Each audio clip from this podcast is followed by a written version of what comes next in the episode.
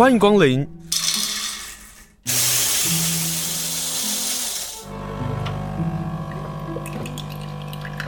今天的盛情款待，请享用。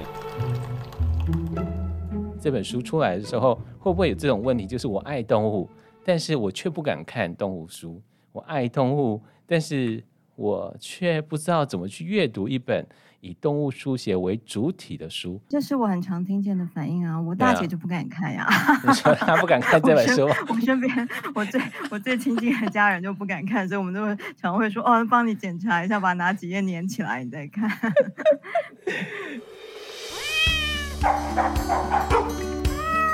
阿猫阿狗逛大街，欢迎收听阿猫阿狗逛大街，我是林清盛。今天要跟大家来分享的一本书，是由联经出版社所出版的书，书名叫做《成为人以外的台湾文学中的动物群像》。那这本书很精彩，这本书的主编是黄宗杰，他是东华大学华文系的教授，长期关心动物议题。过去我们也跟他聊过《伦理的脸》这本书，或是他跟他的姐姐黄宗慧老师所写的《就算他没有脸》，但是这本书成为人以外的这本书呢，似乎也是刚刚提到的这两本书的后续。这个后续是从他过去所谈的，然后从其他的作家上也论及了这件事情，如何用不同的角度，或是用不同的书写方式，或是用更会诊的内容看待动物书写。今天访问是黄宗杰老师，老师好，先生好，各位听众朋友大家好。老师首先当然一定要问是这本书你担任主编，然后第一个问题一定会是、嗯、这些作品这些作家你怎么选的？我觉得当编者和当作者是很不一样的事情。对，然后当呃搜集文章的主编跟邀稿的主编又是不一样的事情。哎，对，我，我都没想过这事。嗯，对，这是呃完全不一样性质的一个书的概念。对，所以我觉得这样的经验其实呃作为一种对照也蛮有趣的。那如果是那种搜集文章的主编的话，你当然就是就现有的作品里面，你去挑选觉得符合你主题的，把它放进来。嗯，对。那但是呃，成为人以外的，他的状况又会。再特别一点，是因为它不只是一本呃邀稿的专书，嗯，而且它还是一本呃要搭配一个既有展览这样子的一个性质的专书，嗯，所以就是说，那这本书它怎么样的？一方面，它去回应一个呃，就是台湾馆的这个动物展，它里面的这些主题，然后一方面又等于说呃配合书的这样子的一种媒介。然后它可以去开展出一些呃不一样的思考的路径。那我觉得这是我当时接下这个任务的时候，嗯，我觉得是最大的挑战，然后也是首要的任务吧。就是怎么样让这两个东西它形成一种互文的关系，然后但是它又不是只是一本好像图录或者是呃展览手册，因为我想展览手册这种东西不需要。我我来我来处理才对，对，所以就是说，嗯，展览空间跟这种文字的呈现之间，你怎么样去进行一种对话跟补充？嗯，对，我觉得这个是我当时最首先的考量。那所以这本书为什么是用这样子的一个形式来规划？那其实我觉得就必须要还是回到就是呃那个展览。它的一个思维的路径去考量，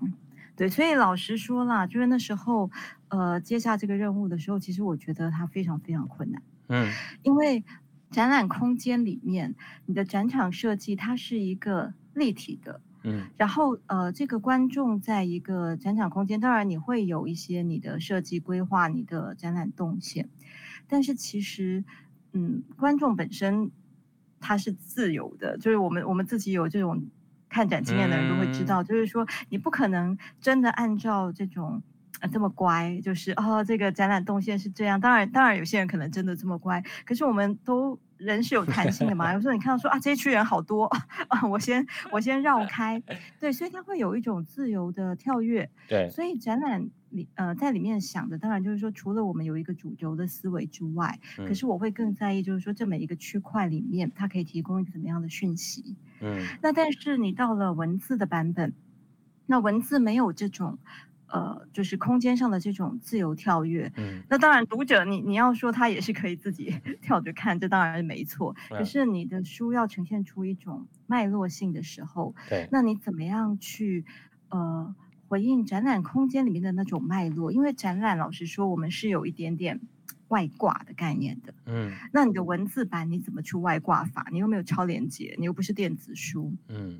对，所以当时最伤脑筋的其实就是，呃，展览空间其实是六块，然后但是这个展览空间呢，它其实是按照了一个时间轴在走，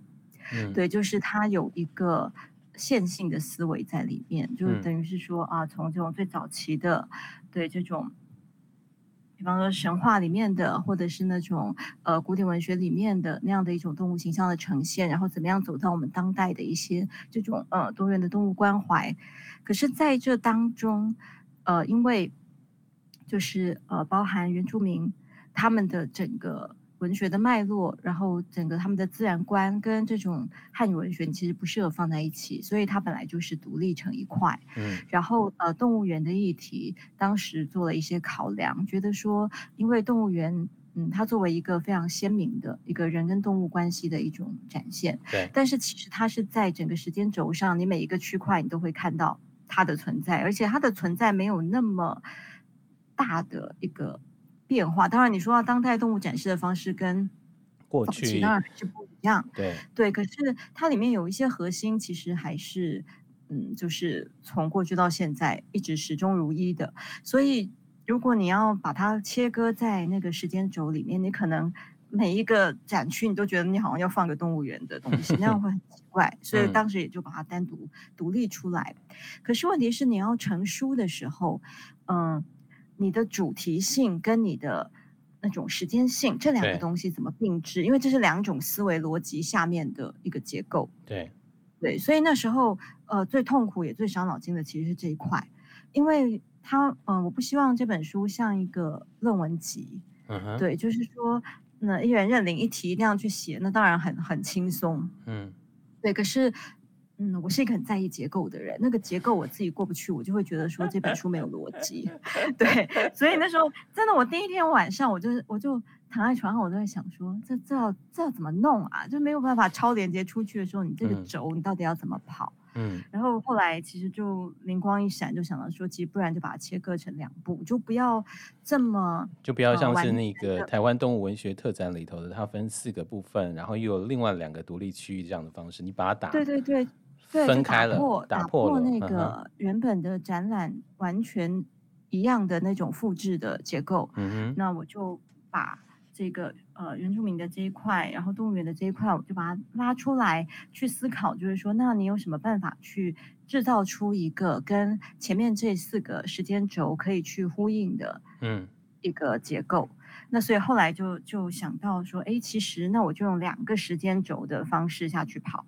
所以其实这本书的第二部虽然叫做多元世界观，可是在我心里它是有一个隐藏版的时间轴，嗯，它是一个从前现代到后现代这样子的一个时间脉络底下的世界观的展现，嗯，它就会跟前面是比较从那种年代啊年代的切割啊，五零年代、六零年代啊、八零年代这样这样子的一种。时间轴，呃，观点上跟作品上的一种变化的呈现会不太一样。嗯哼，对，那等于说第二部是用一种更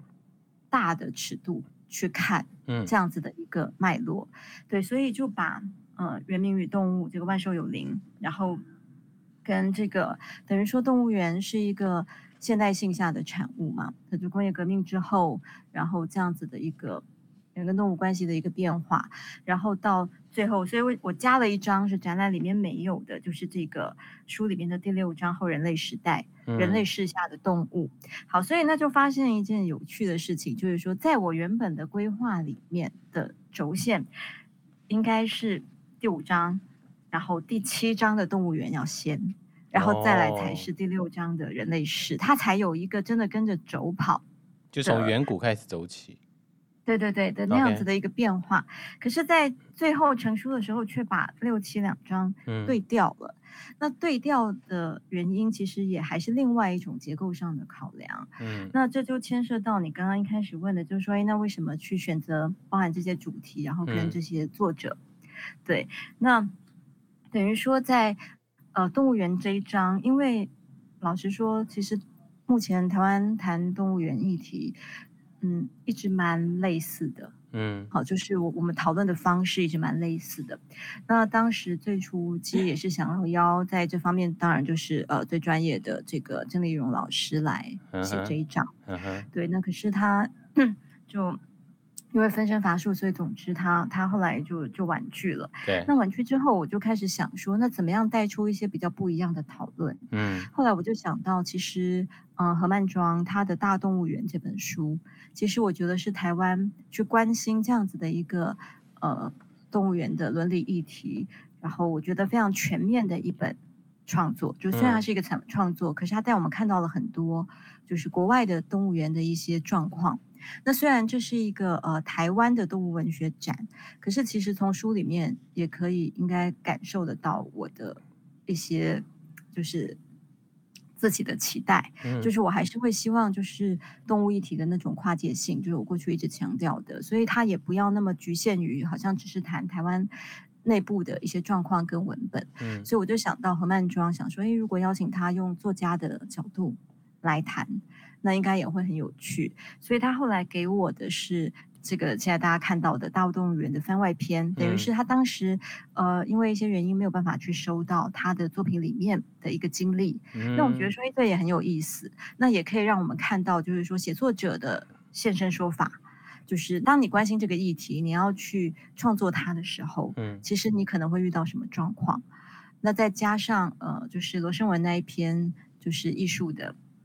这个动物是因为他的最早的作品其实也是跟动物园议题有关的嘛，他的白熊计划，对对，那他也是一个跑了世界各地动物园，那我觉得他们两个人有一些类似性，是可以并置去观察的。嗯、那再加上罗胜文后来他的艺术创作，我觉得非常非常有创意，非常值得介绍给大家。嗯，所以变成说这一章里面，啊、呃，这两位作者他们用了一个完全不同于前面的叙事角度。他们不是用那种学者的一个介绍的方式，而是用一个创作者的这种现身说法。对，所以那这样子的内容，呃，我作为主编，我其实是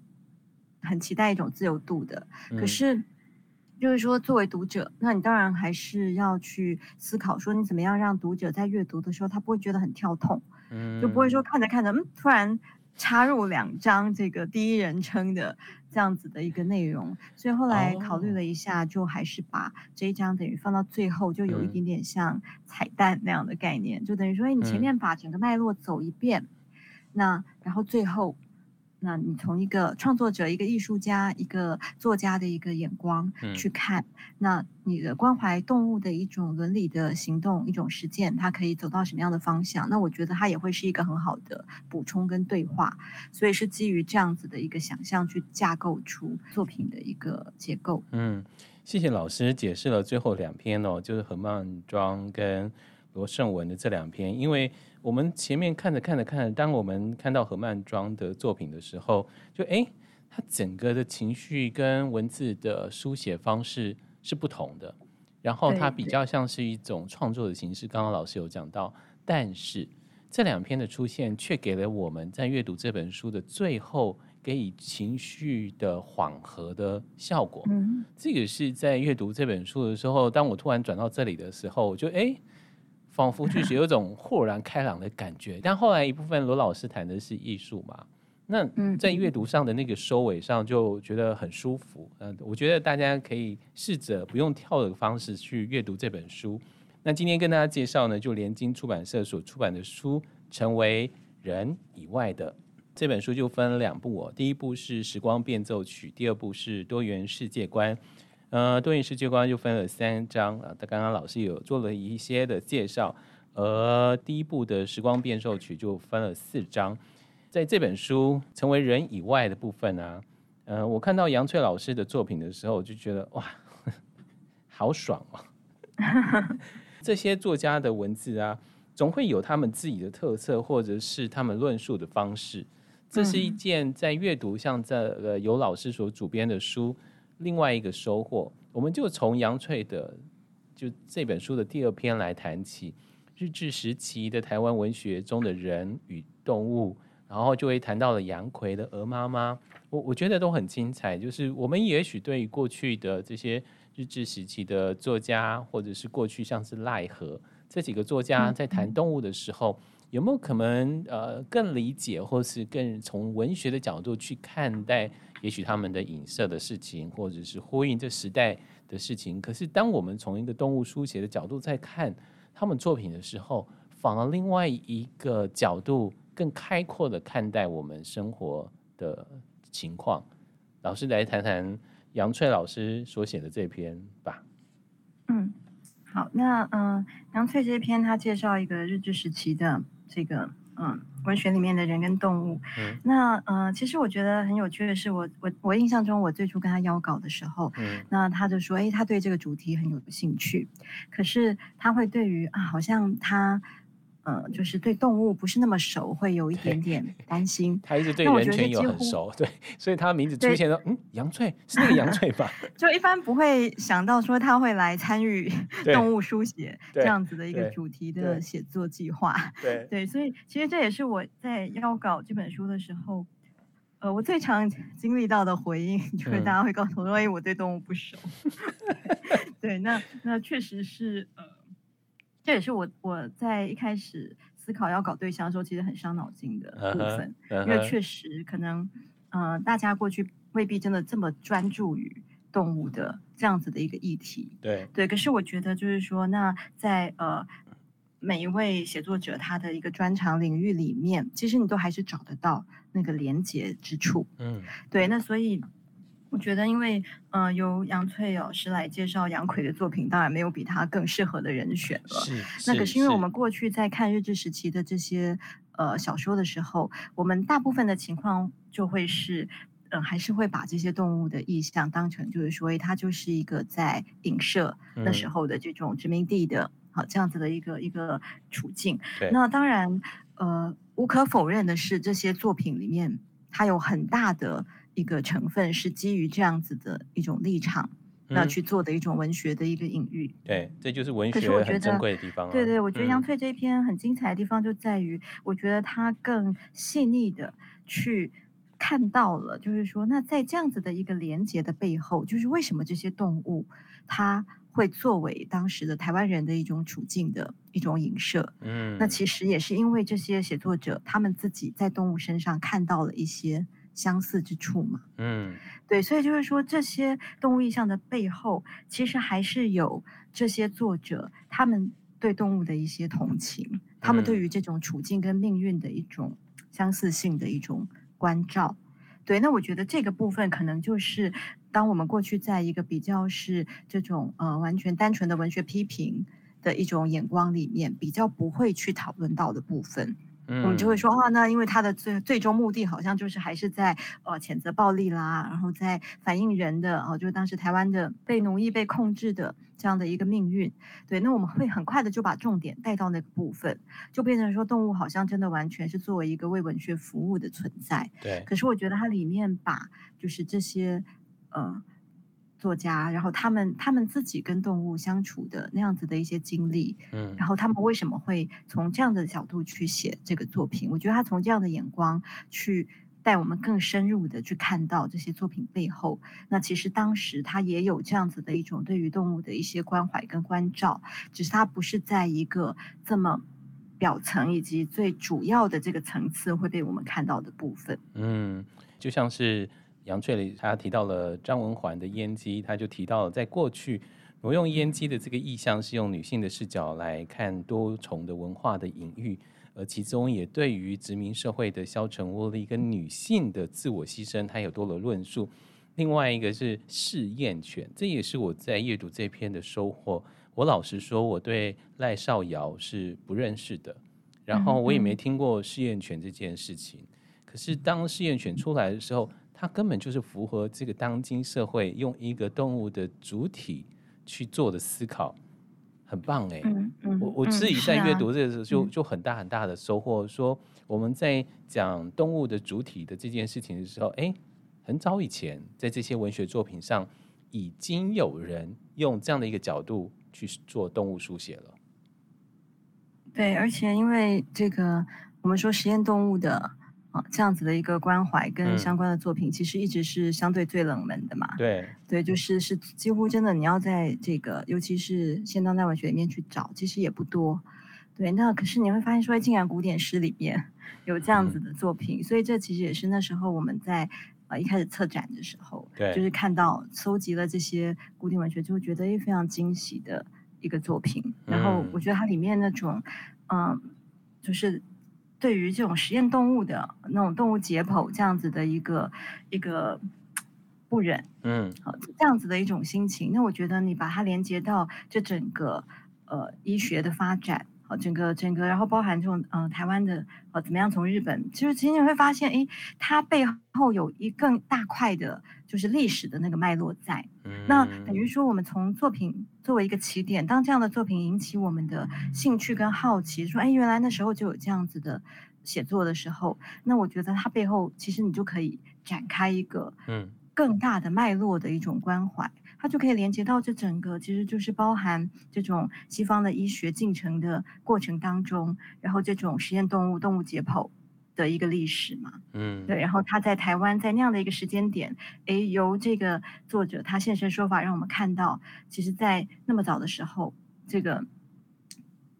医学文明的介入，怎么样跟动物其实。也是始终是息息相关的，嗯，那可是这也是过去不太被关关照到的一个面向。对，杨翠老师就是说，杨奎跟张文环的作品象征的被殖民的台湾人，人跟狗在这样的一个情况下，会不会是另外一种的试验犬？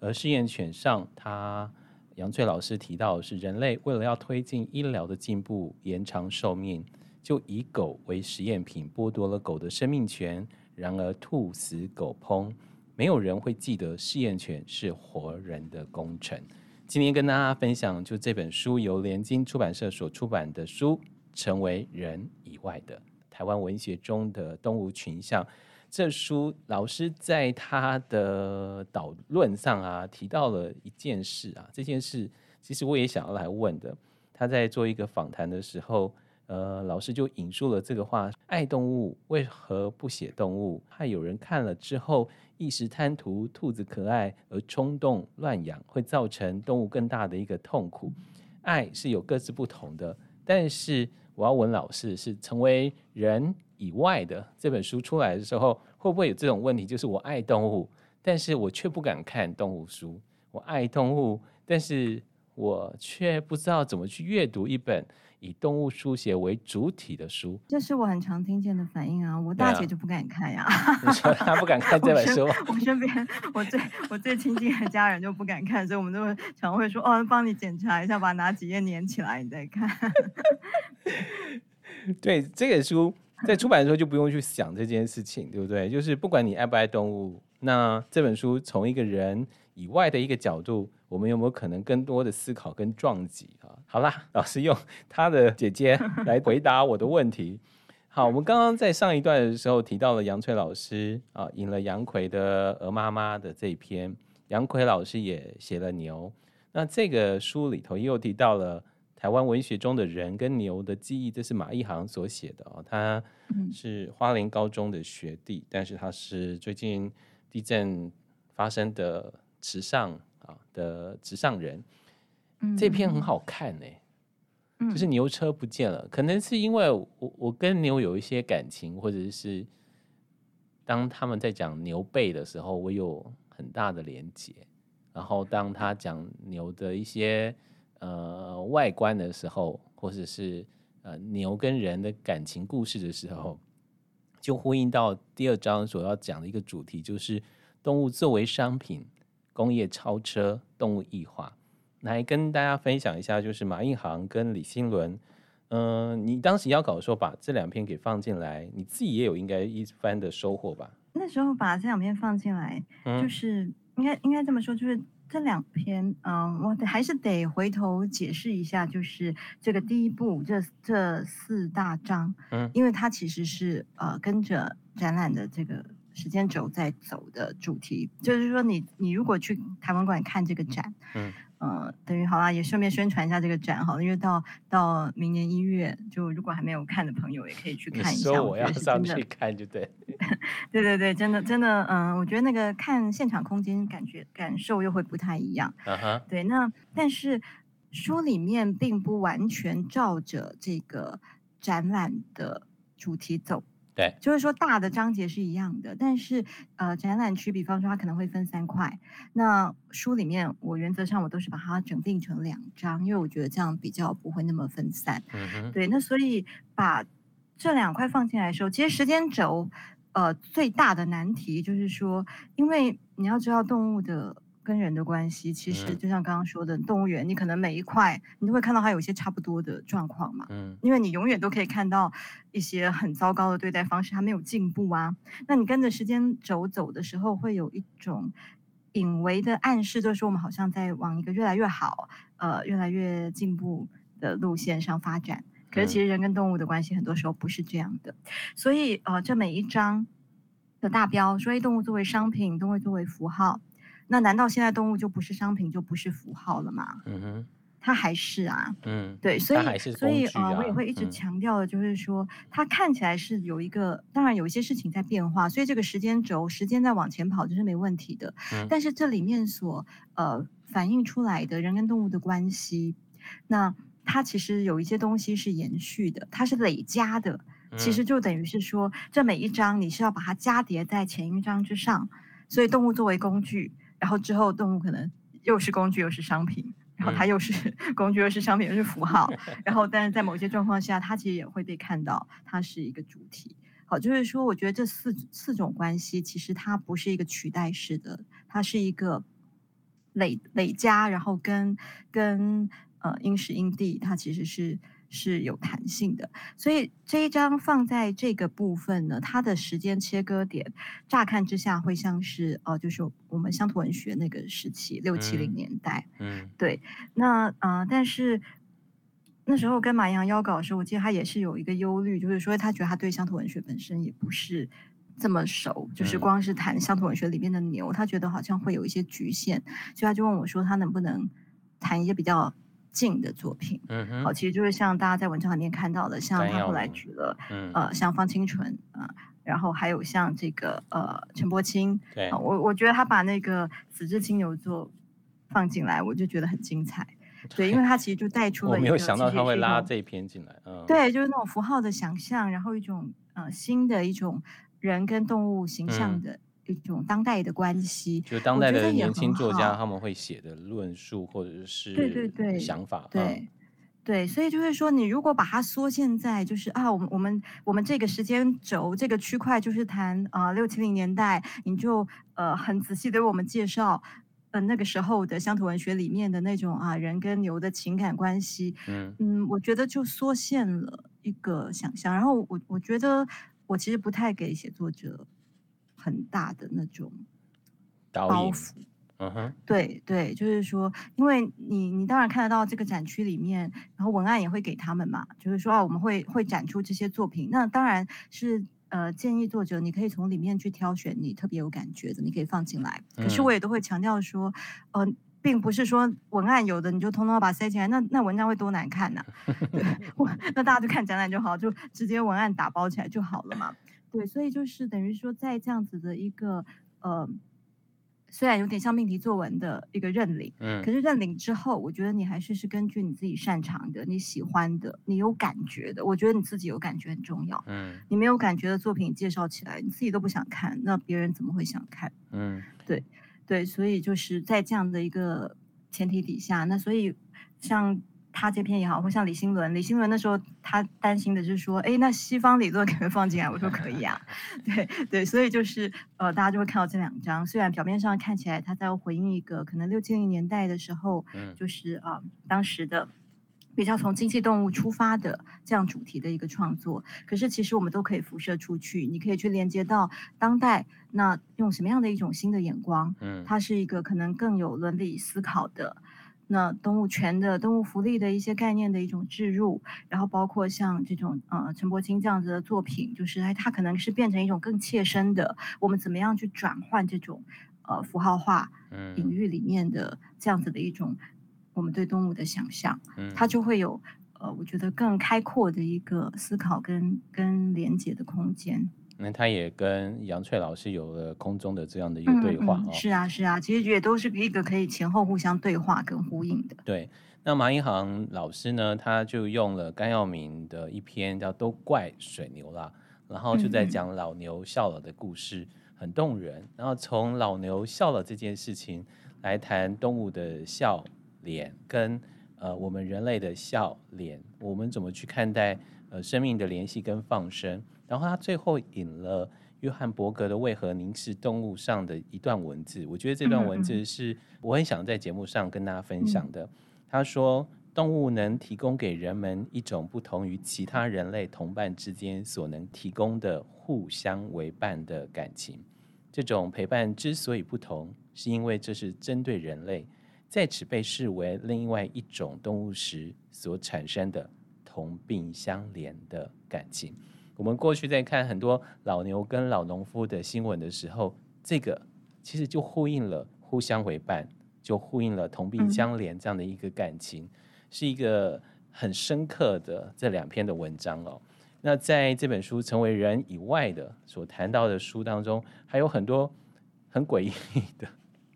比如说。这里头有一个叫动物为符号嘛，经济奇观跟消费奇观，谈到了石虎、蛇店、犀牛角、蚊子，然后到异兽，这是诗人为叶伟堂所写的里头的动物隐喻，很精彩，大家可以看一看。但是我要留一点时间谈动物为主体、生态意识跟行动关怀、自然书写跟这个动物书写，在萧亦伶的书写，我觉得他用了一个。很方便，或者让大家能够理解的，又或者是我们花莲的听众朋友呢，因为我们可能希望大家能够亲近海，面对海洋。廖鸿基老师的作品当中，他就引了廖鸿基的老师的作品《今生今世》，用一个嗯、呃、自然书写的方式，可是又是文学家的这个角度去看待我们所面对的自然书写跟动物书写。是一个很好的一篇，呃，带大家去认识两者的不同，或者两者的相同。嗯，简单来说就是，嗯、呃，动物书写这概念当然是一个相对比较新的，嗯，就是我们过去其实在讨论这种八零年代之后的这些环境动物关怀的时候，我们其实是会把它收收纳在一个广义的自然书写的范畴里面，嗯，对，所以就是，呃，像。那时候刘克襄写鸟啊，吴明益写蝴蝶啊，就是差不多都在同一个时间段，哦、但是我们都还是把它放在自然书写嘛。写对对，那等于说，嗯、呃，动物书写概念的一个提出会，会当然就是会更强调这种动物作为一种主体性，然后你的一个关关照的这样子的一个角度，会更强调就是动物的遭遇、动物的命运。动物的处境的这个部分，嗯嗯、那你会发现，其实这些作品都有这样子的一个质地在里面。只是我们过去讨论的时候，就有点像我们刚刚谈杨翠那一篇，嗯、就是我们会有一个比较惯性的、跟比较主流的一种讨论的视角和眼光去去谈这些事情。那我想这本书期待的，当然也就是说，嗯，怎么样在这样子的一个。普遍性的讨论之中，嗯，那可以去抽丝剥茧的找到一些更内里、更细腻的一个观看的角度。嗯、那这当然也是我自己一直以来想要努力的方向。嗯，所以啊、呃，等于说这篇也好，或是像后面呃范逸如这一篇，等于说这这一章，那他回应的当然就是这种最当代的一个关照。对，所以就是我们当下，那我们的不管是在研究的。范畴或者是写作的范畴，嗯、那会有更多元的这种声音的出现，然后更更分成，但是可能也更多冲突的一些伦理的角度。嗯，对。嗯、那我想就是说，这两章就是希望能够把这些作品纳进来，然后把这些呃思考的角度也放进来。嗯，范雨如他所写的《共生的时空、城市、人与动物》，他所举的例子，可能是过去大家所关心狗猫的议题的时候，常会见到的名字，比如说朱天心啦，或者是诗人尹幂啊。那他们从范怡如的角度，如何去看待这样的事情，是很有趣的哦。包括命名，他说命名是人跟动物之间的关系的隶属跟肯认。这里头就包括像是互相拥有啊这样的一个做法，其中他提到了刚好最近来到台湾的韩丽珠，他引了他韩丽珠呃也算是应该算是经典或者是必读的一本书哦，《黑日》里头所讲到的香港呃误入到铁轨的被撞死的一只流浪狗的故事，去反映到这一个城市的政策如何去对待动物，其实就反映了政府。终于会如何对待人民？我其实看到这段文字就有点鸡皮疙瘩，因为韩丽珠在写《黑日》的时候，香港的反送中的运动还没有起。可是当我们回头去看，因为这件事情，我跟呃，因为这件事情，我跟黄宗杰老师呢，其实也也大概知道在香港地铁所发生的这个事件。嗯嗯。可是当当我透过这本书，在看到这段文字的时候，会觉得是啊，人跟动物其实是没办法分开的。是啊，从一个城市去看待动物的这样的一个情况下，你跟大家来分享的是由黄宗杰老师所写的这本书《成为人以外的》。最后，我想用房慧珍老师一样在书里头所引的这一句话哦，他说：“我总是回到这个进步的世界里。”才能够察觉到人类极大的恶意。人类极大的恶意到底是什么？这个恶意是刻意的，还是不小心的？还在这个时代流动中，慢慢、慢慢、慢慢看见了改变，或是慢慢看见了真实的样子。我们就透过这本由黄宗杰老师所主编的书，我们分层别类的，我们来讨论动物的书写。好，我觉得呃，马一航这一篇，我觉得他的收尾也收得让我自己。嗯，很有感触。他说：“重新倾听关于牛的记忆与声响，也许有机会使这些足印与彻痕，不只是往昔的残余，也是温和沉默的指引。”那我觉得这本书呢，其实无非想要传达的也是这样子的一个讯息，就是说书里面所举的这些例子，其实它都是一些往昔的残余，嗯，但是它也是一种。温和沉默的指引，呃，书里面不会要求你或指导你应该要怎么去想或怎么去做，但是它就是一种温和的提示吧。嗯、那如果你对于这些文字、对于这些作品有感，那也许就会有一些不一样的眼光。今天和大家分享的是成为人以外的，希望不管你喜欢不喜欢动物这本书，成为你可以打开来一篇一篇慢慢的读，跳着跳着看。也可以看出一些兴趣。谢谢老师接受访问，老师谢谢您，谢谢清盛。